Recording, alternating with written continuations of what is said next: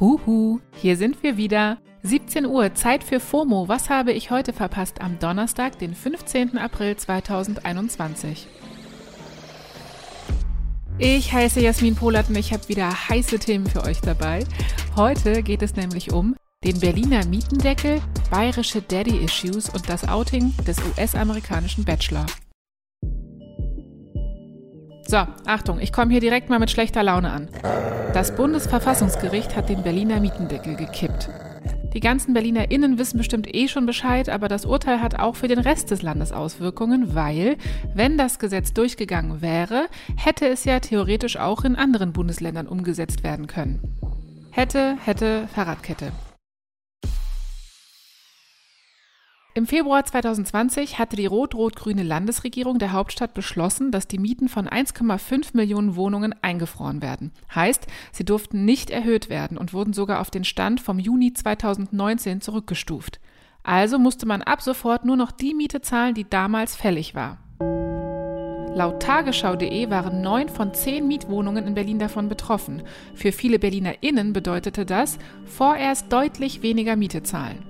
Vorerst, weil das Thema eben noch durch das Bundesverfassungsgericht musste. Tja, und jetzt ist das Gesetz gekippt und der alte Mietpreis vom Juni 2019 greift wieder. Super. Das Geld, das Menschen jetzt mit der zeitweise reduzierten Miete gespart haben, müssten sie den VermieterInnen voraussichtlich in vielen Fällen wieder zurückzahlen.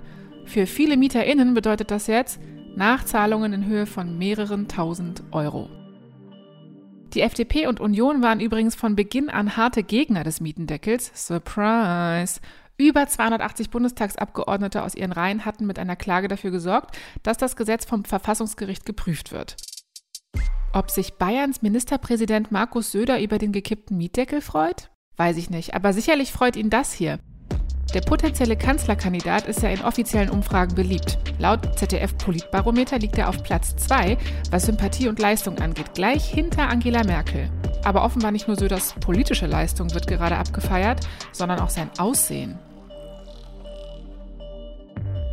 Die Politikjournalistin Jasmin Embarek, mit der wir Dienstag schon über Söder als Kanzlerkandidaten gesprochen haben, hat gestern einen Kommentar auf Zeit Campus Online veröffentlicht. In dem beschreibt sie, wie Markus Söder von vielen jungen Menschen auf TikTok für sein Aussehen abgefeiert wird. Zack waren die Worte Daddy und Söder in den Twitter-Trends. Ich habe mich kaum getraut, drauf zu klicken, aber komm, ich mache das hier für euch. Und tatsächlich, was mussten meine müden alten Generation Y-Augen dann auf TikTok erblicken? Ganz viele Compilation-Videos mit Bildern und Videos von Markus Söder mit Musik unterlegt und in den Kommentaren stand sowas wie Daddy oder King. Äh, Wait a damn minute. Reden wir hier wirklich über Markus Söder? Den 54-jährigen konservativen Mann aus Bayern, der viel Wert auf christliche Werte legt? Der 2015 im Zuge der Geflüchtetendebatte über Zäune an deutschen Grenzen nachdenken wollte? Der 2018 noch von Asyltourismus gesprochen hat? Der ist jetzt ein Star unter Jugendlichen, den man so anhimmelt wie Harry Styles? Okay, also ich will euch nicht schämen, aber woher kommt denn dieser Kink jetzt? Ich frage einfach mal Jasmin. Jasmin, sag mal, woher kommt die Faszination jetzt gerade zu Markus Söder? Faszination über Söder hat auch viel damit zu tun, dass er so ambivalent ist. Also er hat vor vier, fünf Jahren gesagt, Asyltourismus, jetzt nähert er sich total den Grünen an. Er passt sich eigentlich dem Zeitgeist an und schaut da nur auf Wählerstimmen. Und das ist äh, schlimm und faszinierend zugleich. Ja, schlimm und faszinierend zugleich finde ich vor allem die TikTok-Videos zu Daddy Söder jetzt. Aber Söder ist doch bestimmt nicht der Einzige, der auf TikTok für seinen Look gefeiert wird, oder? Robert Habeck und Heiko Maas waren auch schon vorher Daddys. Ich glaube, dass das bei Söder vor allem daran lag, dass er sich irgendwann von diesem sehr rechtskonservativen zum grünen Baum entwickelt hat. Und dementsprechend sind sie jetzt zu dritt Daddys. Eieieiei. Jasmin, du killst mich. Wie geht es dir jetzt eigentlich damit, dass wegen dir Worte wie Daddy und Söder auf Twitter trenden? Wolltest du das mit dem Artikel erreichen? Intention des Artikels war ja zu sagen, dass junge Leute auch noch konservativ wählen und nicht kollektiv mit Fridays for Future zu assoziieren sind. Und der Titel Daddy kam ja daraus, dass ich auf TikTok das gelesen habe. Das heißt, ähm, die Intention war gar nicht zu sagen, Söder soll Daddy sein, sondern manche Leute nennen ihn so. Ja, manche Leute nennen ihn so. Das ist dann wohl einfach so. Danke, Jasmin. Markus Söder selbst hat vor kurzem übrigens auch sein erstes eigenes TikTok-Grußvideo veröffentlicht. Die CSU ist seit März nämlich auch auf TikTok, wie viele andere Parteien eben auch.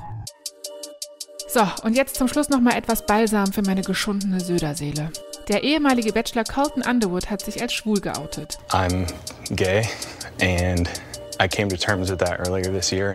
Okay, das sollte jetzt natürlich keine News mehr sein, aber sich als Person des öffentlichen Lebens zu outen ist immer noch ein mutiger Schritt.